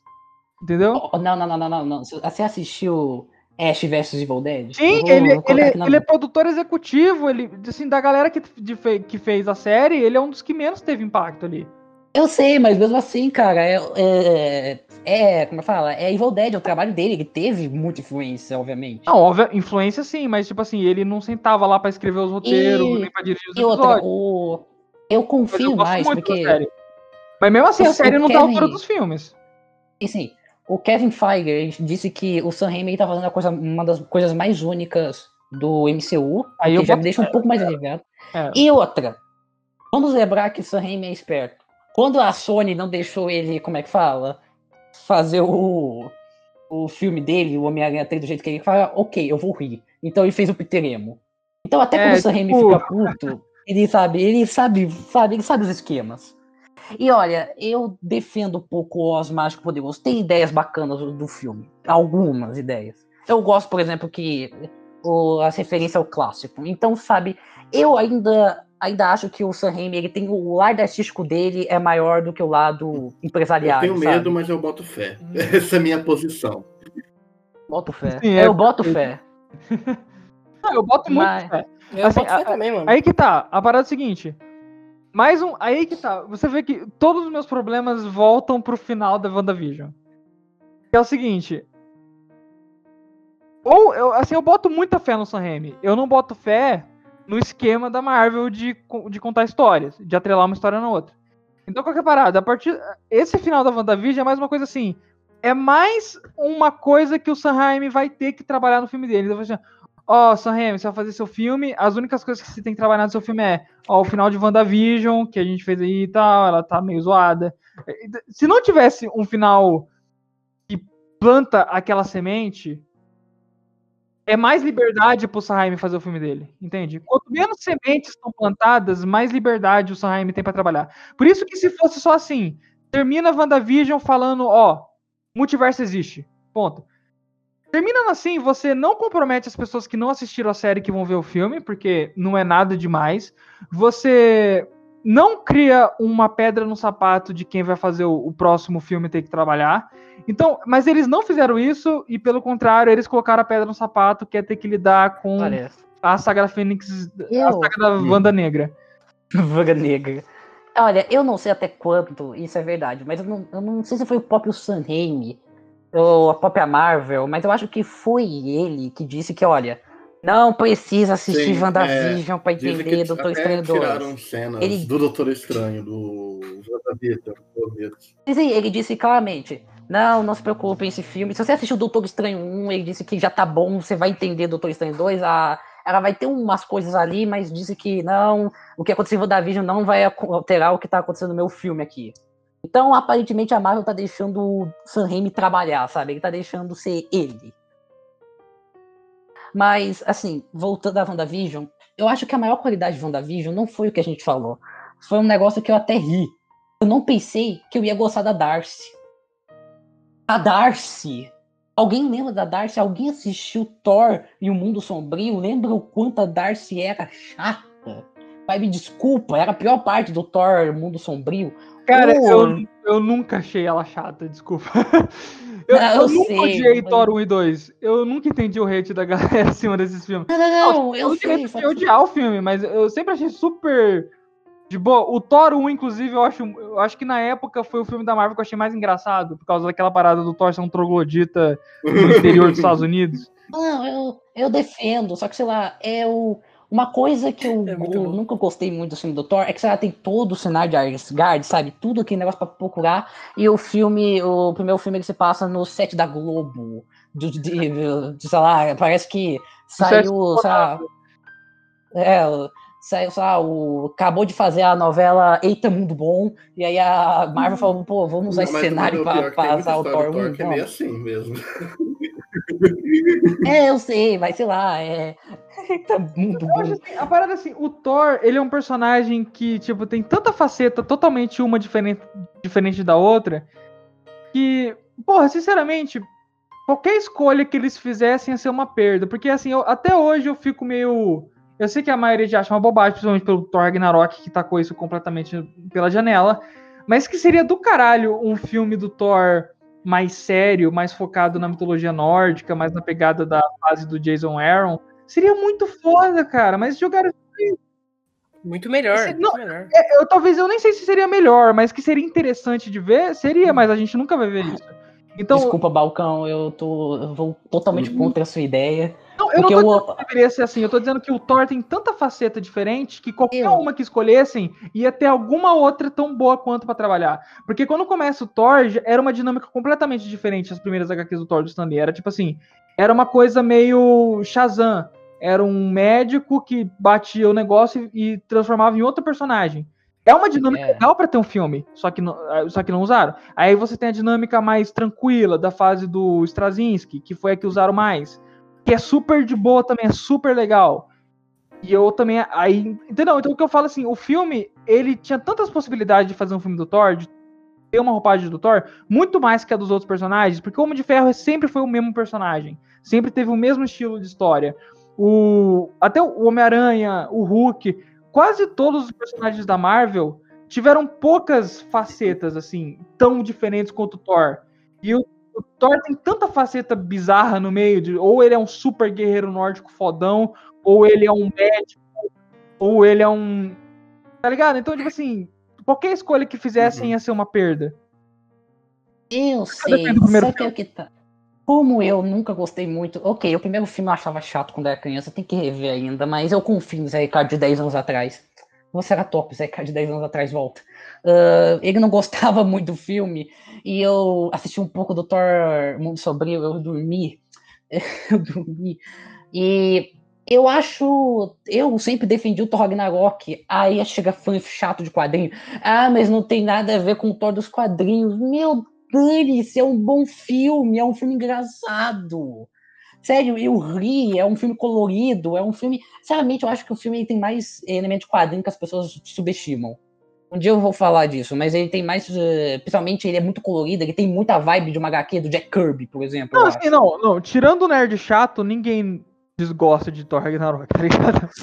É, e. Mesmo, mesmo os nerd, é, mesmo os nerd chato, você sabe que tipo assim, no final do dia eles vão é, entrar debaixo do cobertor e vão assistir Thor, Thor Ragnarok escondido e depois vão apagar o histórico, tá ligado?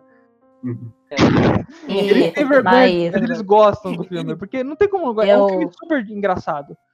Mas Voltando ao que, eu, ao que você estava dizendo, eu acho que o filme. Eu acho que WandaVision ele fez algo que eu não pensei. Não só da Darcy, como eu fiz meio de brincadeira, mas eu nunca pensei que eu ia achar um personagem. Ou, eu sempre esqueço o nome do. Desculpa, o agente da FBI. Eu sou GMU. Eu nunca pensei que eu ia ter GMU, a Darcy e a Mônica Robô fazer uma química tão legal. Falei, mano. Eu Eu, gostei não muito pensei que a química deles ia funcionar. E até uma curiosidade Pensei, mano, interessante, os, os dois, eles vieram originalmente de séries sitcoms, antes de entrar na Marvel.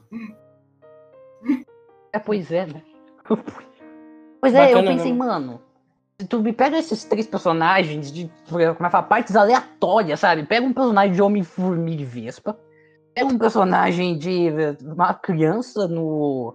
Ok, que tá adulto hoje em dia, mas sabe? Uma criança no Capitão, no Capitão Marvel e pega a figurante que ninguém se importa do mundo do, dos dois Thor, junta e faz uma química bacana. Fala, mano, não vai dar certo. Tu tá falando abobrinha pra mim tu tá com uma ideia louca. Mas não, deu uma ideia legal. Ah, Eu gostei da Darcy. Eu gostei do papel dela. Apesar de que no último episódio ela só serviu pra atropelar alguém. Ela só atropelou alguém, mas sabe, foi um papel importante. Eu maior gostei. arco de desenvolvimento. Cara, eu achei que todo mundo, todo o cast Nunca- tá muito eu bem. nunca vi Todo um atropelamento com tanto background na história, assim. Pois é, né? Foram cinco Pior, né, episódios de mano? desenvolvimento emocional pra um atropelamento. Não, mas a Darcy, assim, ela ganhou muito destaque. Eu gostei disso. Gostei disso. Todo, todo o cast da, da série tá muito, muito bem, assim, cara. Eu gostei de todo mundo, cara. Muito, assim. Não achei ninguém forçado, ninguém meio, ah, isso aqui tá foda. Eu gostei de todo mundo, cara. Dos personagens novos. o- a Mônica Rambeau mais velha, o, o Hayward. Eu gostei de todo mundo, cara. Eu Falando, bons falando disso, personagens. eu sabe? vou acusar um golpe. Qual é o ator do Visão mesmo, gente? Eu sou, sou péssimo O de memória. Sou... O Bethany. Ô, Bethany, vai tomar no seu cu. Eu tava falando de você mesmo, seu arrombado. De você mesmo? Não, não, assim. Não, não, eu tô fazendo um trabalho, eu estou. Eu, eu, eu participando de um papel. é, Eu, em WandaVision eu tô participando de um ator que eu nunca pensei que estaria e foi uma grande honra. Aí a pessoa falou, não, é o Alpatino, é o tal. O cara tava falando dele Autoestima, mesmo. né? Mano, o ao dele Esse tem mesmo.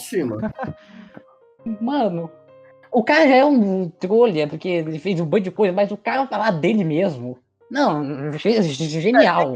Ele tem cacife, ele tem cacife pra isso. Cara, em defesa, tipo, em defesa dele, se eu fosse, tipo, se eu tivesse no mesmo patamar dele, eu faria a mesma coisa. cara. É, a, a é Eu boa. também trollaria.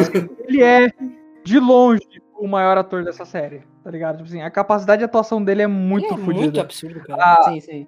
A Elizabeth Ol- Olsen, tipo assim, ela é, ela é boa. E pra mim, esse foi o melhor papel da carreira dela até agora. Porque assim, você vê que ela realmente entrou Uhum. muito no personagem. Mas o Paul Bettany sempre foi bom, assim. Ele nunca fez uma atuação ruim na vida. Mesmo o filme ruim, ele tá bem. As expressões, cara, ele é tão expressivo. Ele consegue passar muito bem o que ele tá sentindo, o que ele quer passar ali. É muito, cara, é muito bom ver ele atuando, sabe? O que eu adoro nele na- no papel do Visão é que é muito difícil você interpretar um ciborgue, uma criatura robótica, sem cair nos clichês clássicos. Porque tem muito clichê clássico de trabalhar esse personagem. Principalmente se você assiste Star Trek.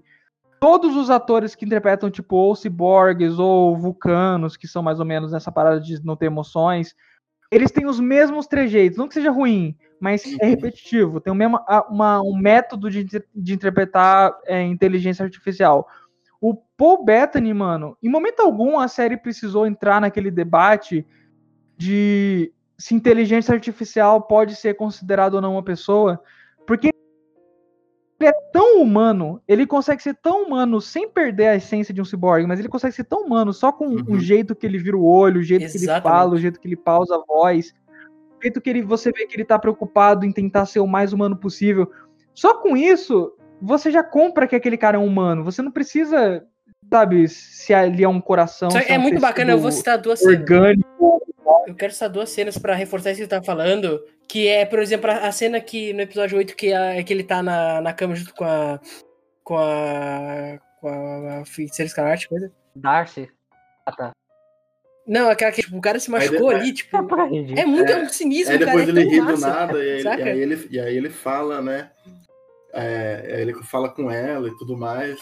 É bem legal essa, Então, essa, ele, essa humanidade limitada que ele tem, né? Que ela tem, que ela se destaca em certos pontos, né? Ele é um ser, ele é um ser que olha como se fosse de cima, mas admirado com a vida e tem lá suas emoções. Exato. Outra cena, outra cena muito, muito, muito massa é a própria cena quando ele fala lá, aquela frase que ele fala do o que seria a perda se não um amor que, per- que perdura, né? Uma coisa assim. Tipo, cara, é muito massa, saca? E é uma cena que é quase uma recriação da de uma cena lá do Guerra Infinita, quando ele tá junto com ela, tipo, conversando, assim, é muito parecido, se vocês parar Uhum. pra ver. E, e tudo isso passa uma sinceridade na atuação dele, assim, ele tá perfeito, Uhum. saca? É muito bom. Muito bom. E, sabe, tem um, tem um problema sobre personagens cyborgs que eu sempre sei, sabe, que a maioria tem que ser frio. Por mais que eles tenham sentimentos, eles têm que ser frio, sabe? Eles têm que ser calculista. Mas não, uma coisa que eu gostei do Visão é que tem momentos que ele fica bravo, sabe? Tem momento que ele é um super paizão. Um paizão de família, sabe? Ele tá lá com os filhos dele falando, ô, É, eu, eu gostei que a Marvel Então, não se sentiu obrigada a trazer esses mesmos clichê quando vai tratar de personagem cyborg. mano, quando ele. No é quinto episódio, parada. no quinto episódio, que eu amo, é o meu episódio favorito, quando ele, ele fica puto com a Wanda, sabe? Ele conversa o que tem fora de Westview, sabe? Ele questiona, sabe? Por que, que tá? Tanto que é um parado muito legal, sabe? Serve os créditos e o Visão fala: Não, não, não, você vai terminar aqui não. Tu vai conversar comigo. Pega aí. É Calma. muito massa, cara. O que que tá acontecendo? Me explica. Sou eu de verdade? Eu, como é que fala? Sou eu? É, Sabe, é um momento muito bom. Ele fica puto, sabe? Ele fica legit puto. É esse tipo de coisa, saca? É, é tanta sacadinha, assim, e, e o Visão nessa série tá, porra, melhor do que nunca, saca? Ele, eu acho que eles conseguiram explorar muito bem o personagem, tá ligado? Muito bem. Por isso que eu fico muito feliz de ele voltar, por mais que seja, muita gente acha pai, eu acho feliz que ele tem muito a agregar ainda. E a volta que, o jeito que ele voltou, eu achei bacana pra cacete, cara. Principalmente o diálogo que ele tem lá com Visão Branco e pá. Ele passa a memória, eu acho aquilo muito massa. o diálogo da parte barco de Teseu, Teseu. em que os dois percebem que é, os dois não são visão, mas ao mesmo tempo É os dois massa, são. cara. Sabe, é, é um. Entendeu? Então, o Visão tá melhor do que nunca, cara. Ele é foi joia. de longe a melhor parte do, do último episódio foi esse momento. Também, concordo. Essa parte, É. ela e a Wanda se despedindo das crianças ali. Bah, ali pegou. A Wanda despedida das crianças, velho. Ah, o, o adeus final, eu chorei. É muito Assim, triste, eu acho- Eu chorei, eu chorei. Eu... melhor, assim, porque eu- já era algo que eu tava esperando, então acho que dava pra ter sido melhor. Por exemplo, eu acho que talvez. Eu não sei se. A gente tá falando do casting da série, eu não sei se o casting dos atores mirins foi tão bom quanto poderia ser, não. Eu acho que tem ator mirim melhor pra fazer uma cena emocional Eu achei foda. o Benny assim. melhor que o Tommy. Eu achei que foi meio. Olha, eu admito que. Eu admito que eu gostei desse pegar umas crianças aleatórias e não, sei lá, cair na mesmice, sei lá, pega eh, a do- os caras do Stranger Things. Não, não, não, ah. não. não, Mas, tipo assim, tem muito ator que dá pra se revelar, assim, pegar uma pessoa desconhecida que atua pra caralho. Tem, tem, tá ligado? É só Sei lá, eu acho que. Eu acho que a referência. Eu não sei. Não sei se fui eu indo longe demais, eu não subestimando um pouco, superestimando a série. Mas foi meio que a referência às, gêmeas dos três. É, como é que fala? Os três. Três demais, sabe? Full House.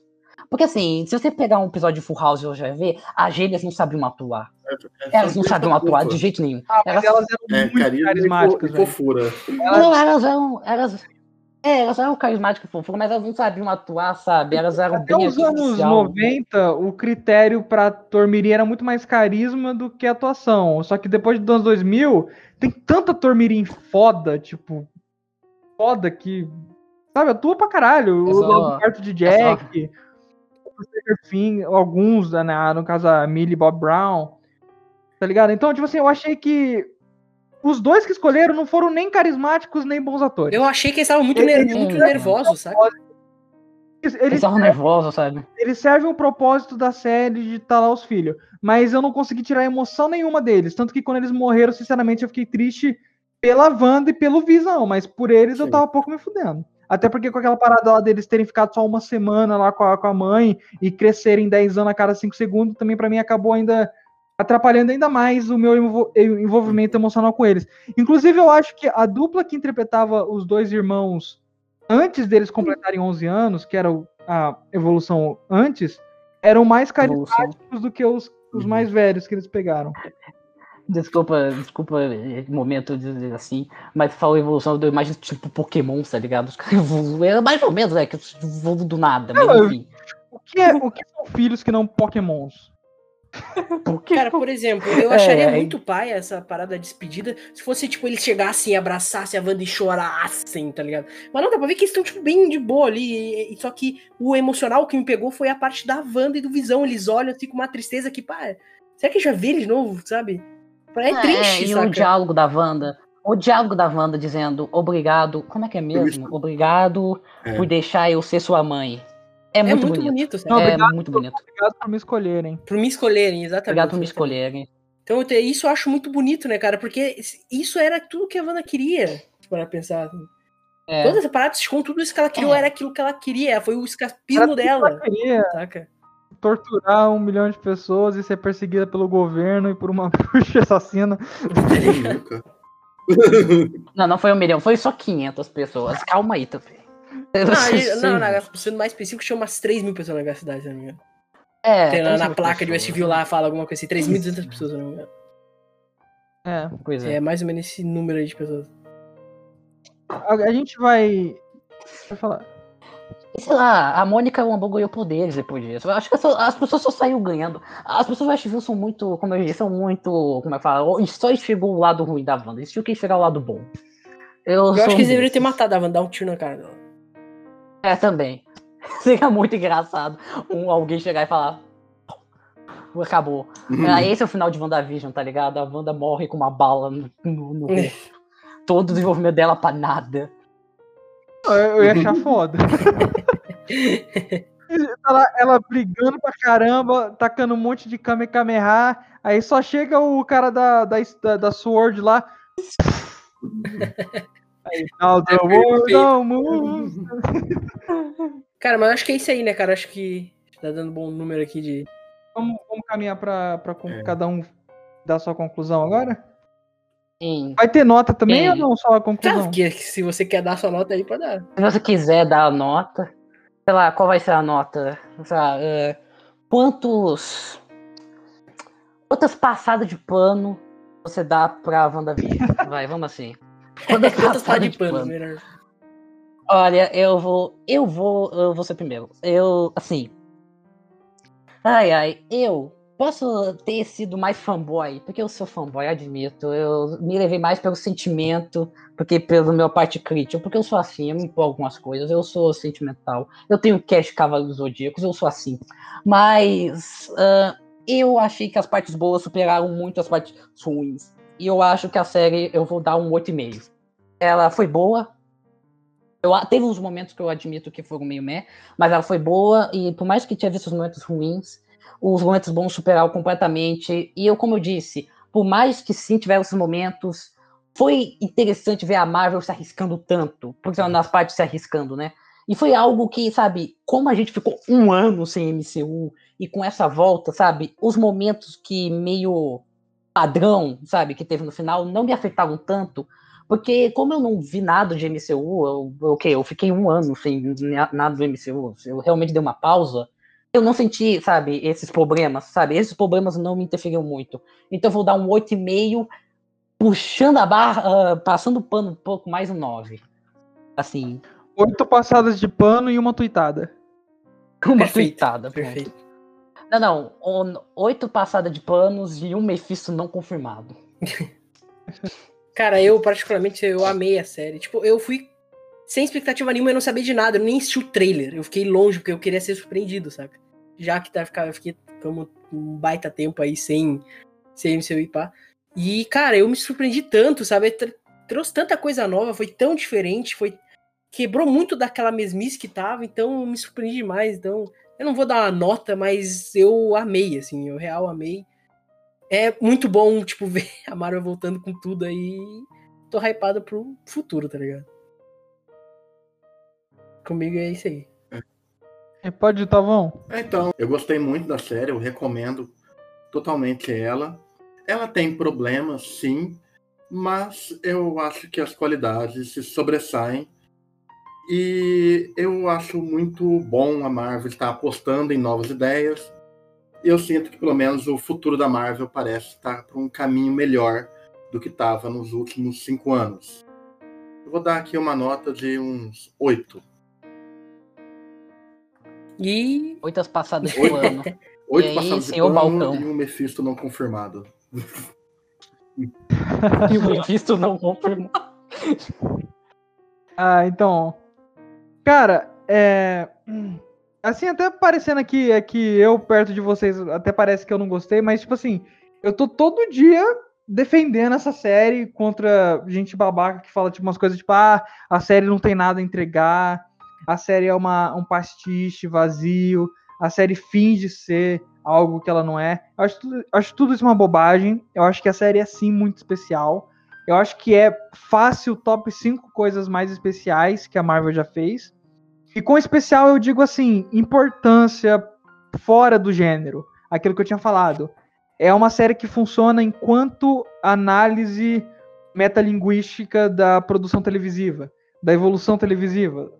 Né? Mas da mesma forma que eu aprecio muito ela por esse fator, e eu aprecio muito Pantera Negra pelo afrofuturismo, são duas obras que eu não acabam não sendo das minhas favoritas por causa de alguns outros problemas.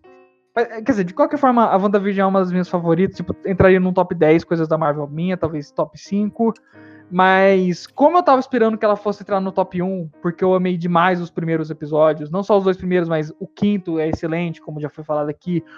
O, o, o próprio episódio que é o expositivo, que é o quarto, que começa toda aquela, aquela tramuca da galera pra descobrir o que tá acontecendo, eu acho bem espertinho, eu acho bem divertido. Tanto Ah. que. Só interrompendo, uma coisa que eu acho que a gente esqueceu de falar, por mais que o episódio 4 tenha essa motivação, eu sei que é do meio do nada, eu acho que o episódio 4 ele trabalha um conceito melhor de um mundo pós-ultimato do que o Homem-Aranha Longe de Casa fez, por exemplo. É que Longe de Casa só Nossa, fez piada, tipo, ah, aquela cena inicial do episódio 4, pra mim, já torna ele muito bom, assim. Eu acho É. que a série, até o, sinceramente, a, sé- a série, até o sexto ou sétimo episódio, eu tava achando ela praticamente perfeita, assim. Praticamente perfeita, assim, não tinha muito o que eu falar que eu, que eu diria que, nossa, tá ruim. Eu, eu tava gostando praticamente de tudo. É só realmente na parte final que ela desliza, entra numas paradas meio óbvias, é, não aproveita da criatividade que ela estava estabelecendo. Porque é interessante a gente ver as séries de super-heróis e ver como elas são diferentes dos filmes. É, Legião, Patrulha do Destino, Watchmen da HBO. São todas séries que usam do formato televisivo de uma forma muito bacana. Então, é, só, a última coisa que eu queria falar é a trilha sonora. Eu amei que eles colocaram o Beach Boys no, no segundo episódio. Eles colocaram Help Me, Help Me Honda, que é uma das minhas favoritas do um dos discos do Beach Boys. Também no, no episódio 3, no final, toca Daydream Believer, dos The Monkeys, que é foda, eu amo essa música.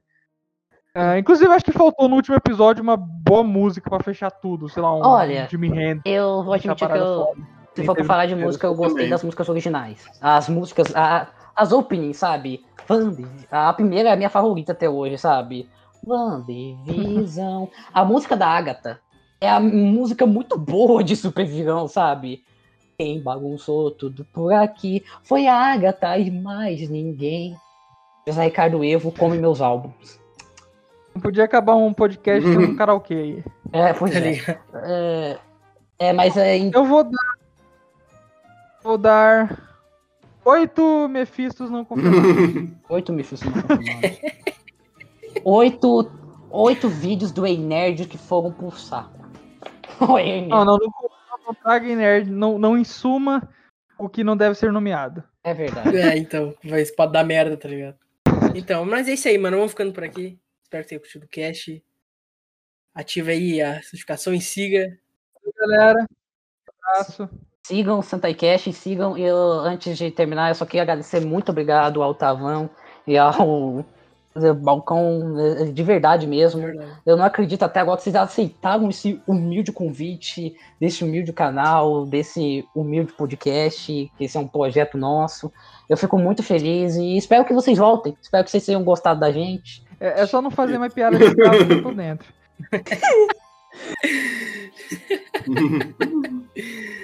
Enfim, mano. É isso aí. Então ficando por aqui. Valeu. Valeu.